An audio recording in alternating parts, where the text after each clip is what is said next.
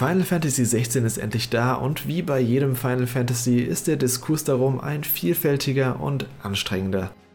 Wenn Hoffnungen und Wünsche aus so vielen Generationen von Spielern aufeinanderprallen, dann ist natürlich klar, dass man niemals allen davon gerecht werden kann. Dafür ist die Bandbreite an unterschiedlichen Final Fantasy Games zu hoch und die Erwartungen einfach zu divers. Teil 16 erfüllt viele der Erwartungen, es bricht viele Erwartungen und es geht auch ganz neue Wege. Wie das alles zusammenpasst, möchte ich heute aufdröseln.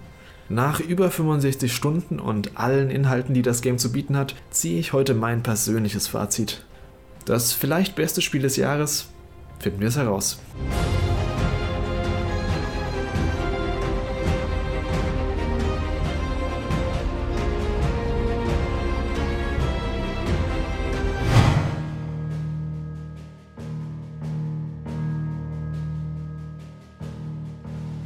Während das Land Valistea von einer Fäule heimgesucht wird, klammern sich die Menschen an die letzte verbleibende Energieressource, die sogenannten Mutterkristalle. Da die heiß begehrt sind, ist über die Jahrzehnte ein Machtkampf zwischen den verschiedenen Nationen ausgebrochen, der bis heute anhält. Inmitten des Ganzen findet sich unser Protagonist und Prinz von Rosaria, Clive Rossfield wieder, der nach einem traumatischen Ereignis nicht nur seine Heimat verliert, sondern von nun an auch als Gefangener der feindlichen Armee dienen muss. Dieses Ereignis ist der Auslöser für Clives gesamte Reise. Final Fantasy XVI erzählt eine sehr charaktergetriebene Story. Im Mittelpunkt haben wir stets Clives persönliche Motivation, die anfangs von Hass und Wut, später aber durch viel komplexere gesellschaftliche Probleme geprägt wird. Er ist ein vielschichtiger Charakter, der an den Figuren, die er trifft und den Situationen, in die er geworfen wird, immer wieder wächst und lernt. Und diese Entwicklung wird auch anhand der verschiedenen Timeskips im Spiel verdeutlicht. Wir lernen ihn in seinen Teenagerjahren kennen und folgen seiner Geschichte bis in die Mitte 30er. Wir treffen dabei auf neue Gefährten wie den charismatischen Sid, der zum Mentor und einer Vaterfigur für Clive wird und bauen uns in dessen Versteck und Ingame Hub einen Stamm an Verbündeten und Freunden auf, die man im Laufe des Abenteuers immer besser kennenlernt und liebgewinnt. Sei es nun die Kindheitsfreundin und Weggefährtin Jill, der geniale Speer Gav oder Torgal, der natürlich beste tierische Begleiter überhaupt.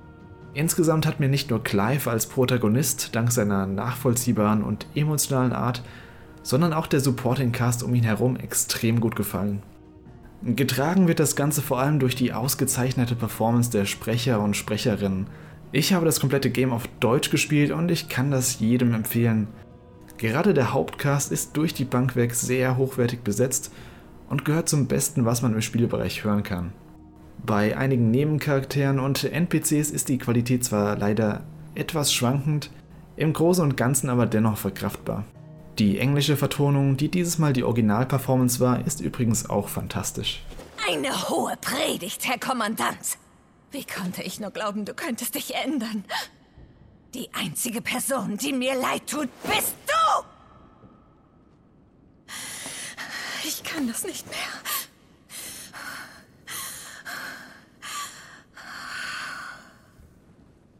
Wenn du dich dem Traum meines Herrn in den Weg stellst, lässt du mir keine Wahl. Adieu, Sedolphus. Die Story versteht es, wie man regelmäßig neue Dinge oder Figuren einführt, gleichzeitig aber auch Handlungsfäden zu Ende bringt, bevor zu viele neue Mysterien aufgemacht werden. So gibt es häufiger Szenenwechsel, die auch die feindlichen Reihen näher beleuchten oder zeigen, wo eine bestimmte Figur gerade unterwegs ist. Besonders gefallen hat mir hier die Charakterisierung der verschiedenen Domini, also der Personen mit der Macht, sich in diese monströsen Esper zu verwandeln, die für mich jedes Mal ein Highlight waren, wenn sie in Erscheinung getreten sind. Dazu sei gesagt, das Spiel nimmt sich viel Zeit, seine Charaktere und die Welt zu etablieren, was aber auch hin und wieder zu einigen Längen- und Pacing-Problemen führt. Auch nicht jeder interessante Handlungsstrang wird so befriedigend aufgelöst, wie man es sich vielleicht erhofft. Gerade einige Antagonisten bleiben überraschend unterentwickelt und wirken, als wäre die Geschichte irgendwann einfach an ihnen vorbeigezogen. Auch der Aspekt der politischen Konflikte nimmt im Spiel gar keinen besonders großen Raum ein, auch wenn die Lore dahinter eine Menge hergibt. Besonders im letzten Drittel des Spiels gerät der Konflikt der Königreiche sogar komplett in den Hintergrund. Man darf sich also keine allzu tiefgehenden politischen Intrigen oder Machtspiele erwarten. Es ist vor allem eine Geschichte rund um Clive und die Rolle der Domini.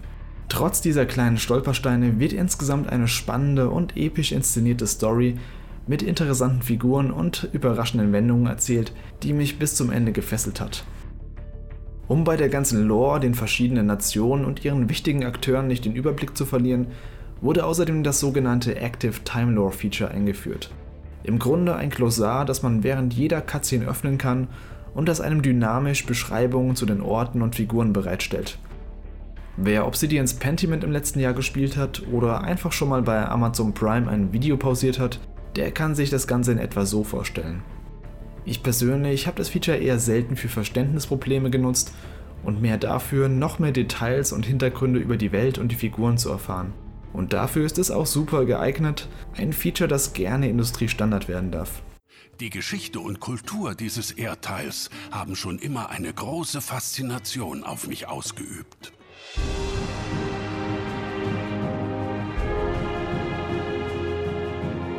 Final Fantasy XVI inszeniert sich als eher bodenständige und raue Fantasy.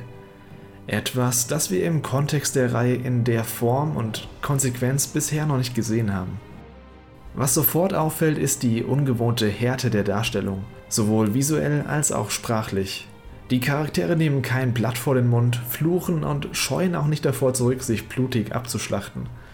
Die Brutalität verkommt dabei aber niemals zum reinen Selbstzweck, sondern fügt sich organisch in das Setting und die stark an das europäische Mittelalter angelehnte Welt ein. Wer da an sowas wie Game of Thrones denkt, der liegt nicht ganz falsch, so war insbesondere die Serie eine große Inspiration für das Entwicklerteam. Wir haben mit Valistea als Kontinent einen Schauplatz, der zwar übernatürliche Aspekte beinhaltet, diese aber eher sparsam einstreut. Serientypisch gibt es natürlich die unterschiedlichsten Kreaturen und Monster wie Chocobos, Curls und Eisengiganten, die Bevölkerung selbst besteht aber ausschließlich aus Menschen. Es gibt also keine sprechenden Tiere oder anderen Rassen, wie in einigen anderen Ablegern. Auch die Umgebungen sind häufig geerdeter. Burgen und kleine Dörfer, umgeben von dichten Wäldern und weiten Wiesen, ziehen in der Regel das Landschaftsbild. Aufgelockert wird das Ganze dann durch die vereinzelten fantastischen Komponenten, wie die riesigen Mutterkristalle, die sich um ganze Städte schlingen, oder die Ruinen einer antiken, hochtechnologisierten Zivilisation, die aus allen Ecken der Spielwelt ragen. Diese Elemente werden aber so pointiert eingesetzt, dass sie bis zum Ende etwas Besonderes bleiben, sowohl für uns als Spieler als auch im Ingame-Kontext für die Bewohner von Valistea. Insgesamt entsteht dadurch eine mysteriöse und glaubhafte Dark Fantasy-Welt, bei der man merkt, dass eine klare Vision dahinter stand. Ganze 13 Jahre. Aber die Luft und der Duft der Wiesen haben sich nicht verändert. Essentiell für die Frage, ob einem das Game gefallen wird, ist es, die Struktur des Ganzen zu verstehen. Final Fantasy XVI stellt nämlich die Hauptstory an allererste Stelle und will, dass diese ohne große Ablenkungen durcherzählt wird. Stellvertretend dafür steht vor allem der Aufbau der Welt und wie man sie bereist. Das Abenteuer ist in einzelne Kapitel unterteilt, in denen man je nach Storyfortschritt verschiedene Teile der Welt durchquert. Das wird durch eine Miniaturweltkarte dargestellt, von der aus man sein nächstes Ziel anwählt. Gerade zu Beginn fühlt sich das Ganze mehr levelbasiert an als eine zusammenhängende Welt. Übergänge oder Reisen zu manchen Locations werden teilweise auch einfach offscreen abgehandelt. Sobald man die Möglichkeit hat, an bereits besuchte Orte zurückzukehren, merkt man allerdings, dass viele der vorher besuchten Abschnitte eine zusammenhängende Landmasse ergeben. Man kann dann nahtlos von den mehr linearen Wegen in die offenen Felder oder zu verschiedenen kleinen Dörfern reisen. Zumindest innerhalb einer Region, denn Final Fantasy XVI bietet keine Open World, sondern mehrere größere Zonen, die aber in sich geschlossen sind. Das hat mir auf der einen Seite sehr gut gefallen. Man bekommt eine schöne Variation an Ortschaften zu sehen und wird nie mit zu vielen Möglichkeiten erschlagen. Das Game macht einen sehr guten Job dabei, einen innerhalb der Story durch die Locations zu führen und dabei seine Geschichte zu erzählen. Im Grunde hat man also einen sehr linearen Aufbau, der hin und wieder aber von einigen weitläufigeren Gebieten und Ortschaften geöffnet wird. Als Ausgangsbasis dient dazu das Versteck und Hubgebiet des Spiels und das neue Zuhause von Clive. Hier findet man sich meistens nach einem Kapitel wieder und hat die meisten relevanten NPCs an einem Ort versammelt. Man kann hier Items und Gegenstände kaufen und den Großteil der Nebenmissionen annehmen.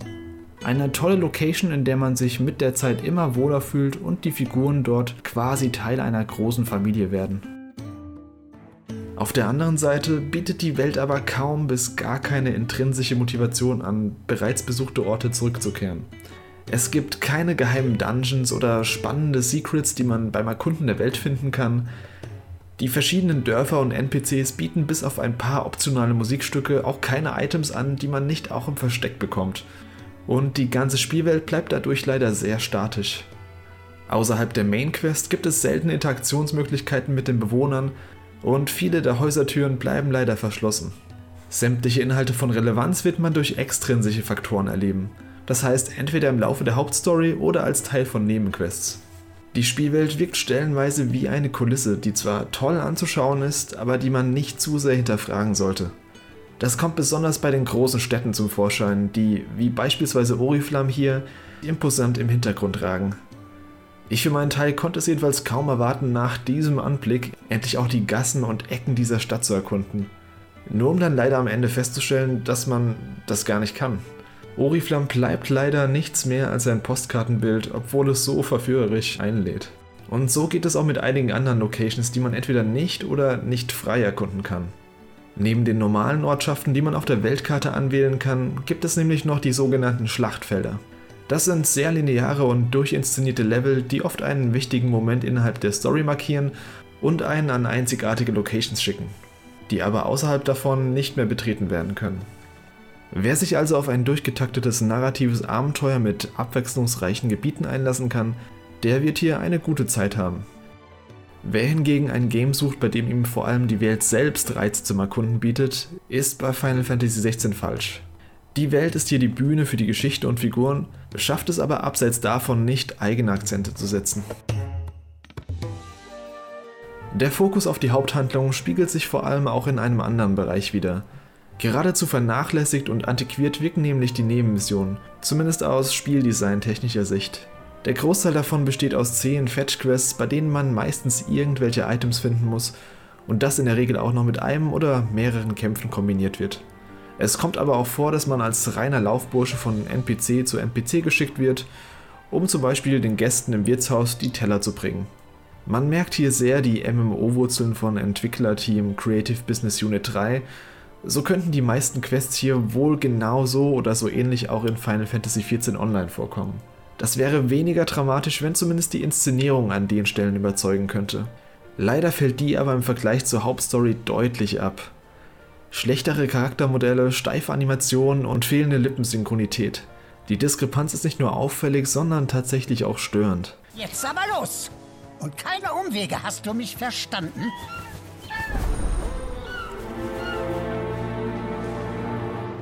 Auch das eigentlich gute Writing der Hauptstory vermisst man hier zum Großteil. Zwar lernt man stets etwas Neues über die Charaktere und die Welt, wirklich packend sind aber eher die wenigsten davon. Erst gegen Ende des Spiels nehmen dann auch einige der Nebenhandlungen an Fahrt auf und schaffen es auch zum Glück noch ein paar sehr schöne Auflösungen zu liefern, die mich dann doch wieder versöhnlicher gestimmt haben. Ohne zu viel zu verraten, hat mir hier alles mit und um Torgal besonders gut gefallen. Abseits davon fehlt aber einfach die Abwechslung in den Aktivitäten, die man machen kann. Minispiele oder ähnliches, wie man es aus den meisten anderen Final Fantasy Teilen kennt, gibt es leider gar keine. Dadurch bleiben spezielle Kampfherausforderungen noch das höchste der Gefühle.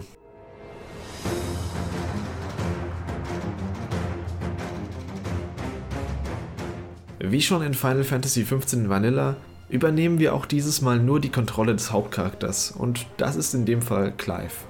Im Gegensatz zu 15 ist man allerdings noch einen Schritt weiter gegangen, denn dieses Mal gibt es keine festen Teammitglieder, die uns während des Abenteuers begleiten. Zumindest bis auf einen, aber dazu komme ich gleich. Die meiste Zeit über reisen wir zwar mit Gefährten, die allerdings handeln komplett eigenständig und besitzen auch keine Lebensanzeige im Kampf oder Ausrüstungsplätze im Menü. Das heißt, im Kampf muss man nicht auf sie achten, der Fokus des Action-Kampfsystems liegt hier komplett auf Clive. Clive ist nämlich eine Art Alleskönner, der im Laufe des Spiels die verschiedenen Fähigkeiten der Esper im Kampf erlernt. Bis zu drei verschiedene Esper können aktiv im Kampf verwendet werden, die jeweils zwei freie Fähigkeiten-Slots besitzen. Hat man eine Fähigkeit gemeistert, kann man diese aber auch Esper-übergreifend auf einen anderen Slot packen. Das erlaubt für Experimentierfreude, da jede Esper einen etwas anderen Fokus besitzt. So steht Garuda etwa für schnelle Angriffe, mit denen man auch gute Luftkombos aneinanderreihen kann, während Titan eher defensiv und langsam ist, dafür aber brachial reinhauen kann. Besonders die letzte Esper, die man erhält, hat meinen eigenen Spielstil nochmal ganz schön aufgewirbelt. Sie hat mir aber auch gezeigt, dass neue Waffengattungen dem Spiel sehr gut getan hätten. Clive startet als Schwertkämpfer und bleibt ein Schwertkämpfer bis zum Ende. Das wird zwar durch die Esper-Fähigkeiten etwas kompensiert, die Standardangriffe bleiben aber stets gleich. Zu Anfang ist man aber noch relativ eingeschränkt. Der richtige Flow des Kampfsystems entwickelt sich erst so richtig, sobald man zwischen drei S-Bahnen hin und her wechseln kann. Das liegt vor allem an dem eingebauten Stagger-System, bei dem stärkere Gegner eine zweite Leiste besitzen, die man erstmal schwächen muss, damit sie dann für eine kurze Zeit lang außer Gefecht gesetzt sind.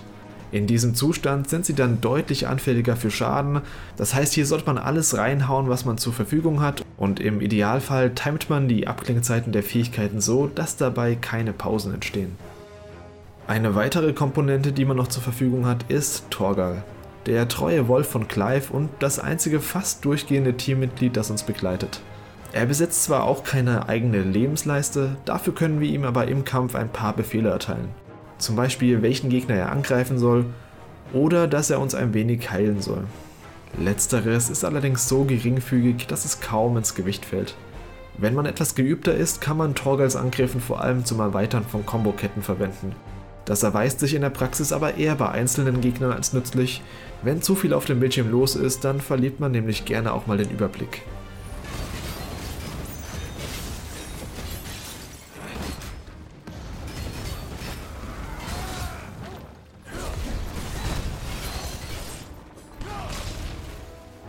Das Kampfsystem hat mir über die ganze Spielzeit viel Laune bereitet weil es ein klasse Trefferfeedback mit stylischen Moves kombiniert und ich immer mal wieder Fähigkeiten ausgetauscht habe und dadurch auch nie Langeweile auftrat. Es gehört in die Kategorie Easy to Learn, Hard to Master. Wer sich da so richtig reinfuchsen will, für den hält das Spiel außerdem einen super ausführlichen Trainingsmodus bereit, sowie einen Arcade-Modus, bei dem man Schlachtfelder wiederholen kann und je nach Kampfleistung bewertet wird. Einen Nachteil gibt es bei dem Ganzen aber, und zwar ist das der eher moderate Schwierigkeitsgrad. Das führt dazu, dass man viele der feineren Mechaniken, wie beispielsweise das Parieren oder längere Komboketten, gar nicht wirklich lernen oder einsetzen muss und man im Grunde auch so gut durch das Spiel kommt.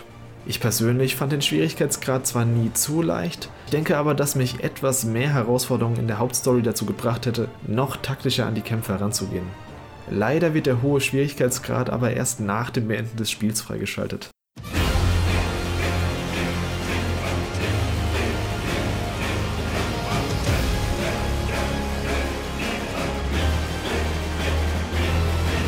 Wo ich vorhin noch von bodenständiger Fantasy geredet habe, müssen wir natürlich auch über den Titan im Raum reden.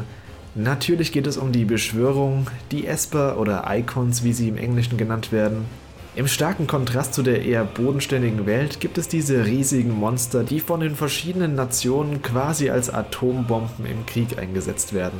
Allein optisch schon absolute Hingucker, aber richtig rund geht es dann in den Bosskämpfen und den Set-Pieces.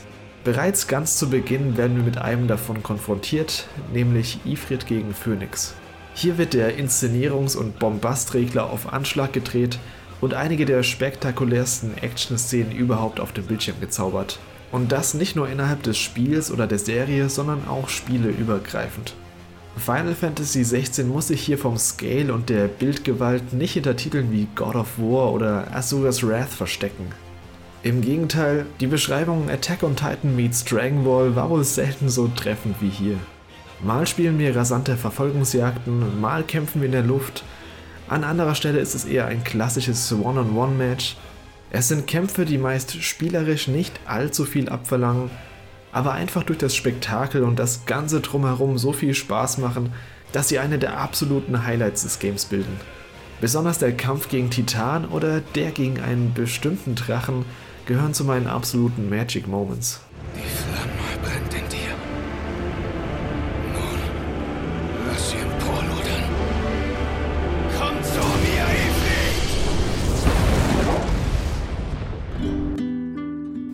Als einer der bisher wenigen PS5-exklusiven Titel profitiert Final Fantasy XVI natürlich von der Power der aktuellen Konsole. Was mir dabei besonders aufgefallen ist, sind die super kurzen Ladezeiten. Gerade mal ein paar Sekunden sind nötig, bis man den Spielstand geladen und man wieder an der Stelle ist, wo man aufgehört hat. Der Performance-Modus für eine höhere Bildrate ist im aktuellen Zustand noch ein zweischneidiges Schwert. Man bekommt zwar mehr Frames, allerdings sind die etwas schwankend. Ich habe für den Großteil meines Playthroughs deshalb auf den Qualitätsmodus gesetzt, der stabiler läuft und dank der höheren Auflösung auch noch knackiger aussieht. Wie schon mehrfach in diesem Review erwähnt, ist Final Fantasy XVI ein wunderschönes und an manchen Stellen extrem cineastisches Spiel. Interessant ist hierbei aber der Verzicht auf eine lange Tradition der Reihe, nämlich die CGI-Zwischensequenzen. Tatsächlich findet man keine einzige davon in Teil 16 und stattdessen wurde komplett auf Ingame und In-Engine Cutscenes gesetzt. Dass das aber der Bildgewalt keinen großen Abbruch tut, zeigt einfach, wie weit wir inzwischen technisch gekommen sind. Was hingegen traditionell wieder dabei ist, ist ein fantastischer Soundtrack, dieses Mal komponiert von Masayoshi Soken. Besonders in den Bosskämpfen könnte man sich kaum eine epischere Beschallung wünschen, ebenso gekonnt werden aber auch immer wieder ruhigere Töne angespielt, wie beispielsweise eine meiner Favoriten, das Main-Theme von Sitz Versteck, das schon jetzt für mich ein absoluter Klassiker ist. Ein kleiner Wermutstropfen bleibt aber, und zwar hat man sich dazu entschieden, bis auf einen kurzen Jingle auf das ikonische Chocobo-Theme zu verzichten.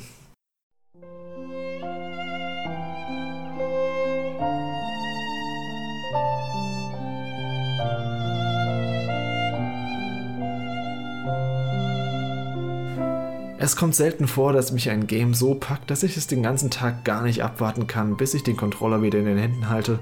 Final Fantasy XVI ist eins davon. Das ist vor allem dem starken Worldbuilding zuzuschreiben, welches mich durch die treibende Story und die interessanten Figuren bis zum Ende an den Bildschirm gefesselt hat. Überrascht hat mich die Konsequenz, mit der hier explizite Themen behandelt und eine klare Vision durchgezogen wurde. Und das auch teilweise zu Lasten von anderen Punkten. Die starke Narrative und die fantastischen Actionkämpfe bilden das Herz des Games, während die Spielwelt und das Spieldesign dafür hinten anstehen mussten. Die Reihe hat sich seit den Anfang 2000ern mit jedem Teil neu erfunden und ich bin froh, dass sich diese Tradition auch mit 16 fortgesetzt hat. Einige Fans werden es lieben, andere Fans werden mit der Ausrichtung nichts anfangen können und für wieder andere wird das der Einstieg in die Serie. Für mich ist Final Fantasy im Kern schon immer eine Reihe gewesen, die vor allem mit ihren Charakteren und der Story einen bleibenden Eindruck hinterlassen konnte. Und das hat Teil 16 wieder einmal bei mir geschafft. Producer Naoki Yoshida hat es im Vorfeld als Achterbahnfahrt bezeichnet und ich finde, das ist die perfekte Analogie zum Abschluss. Final Fantasy 16 ist eine wilde Achterbahnfahrt, die zwar manchmal eine Weile braucht, um anzufahren, aber wenn es mal losgeht, einen Ritt verspricht wie kaum eine zweite.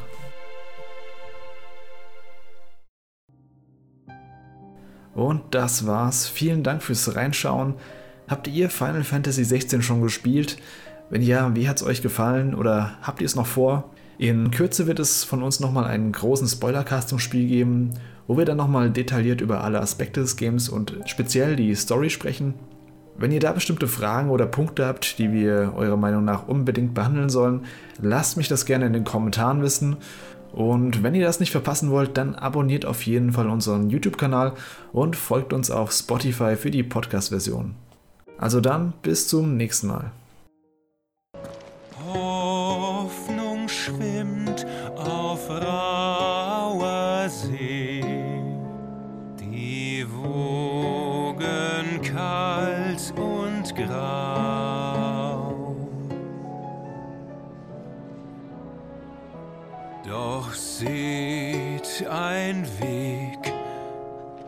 Ein trockener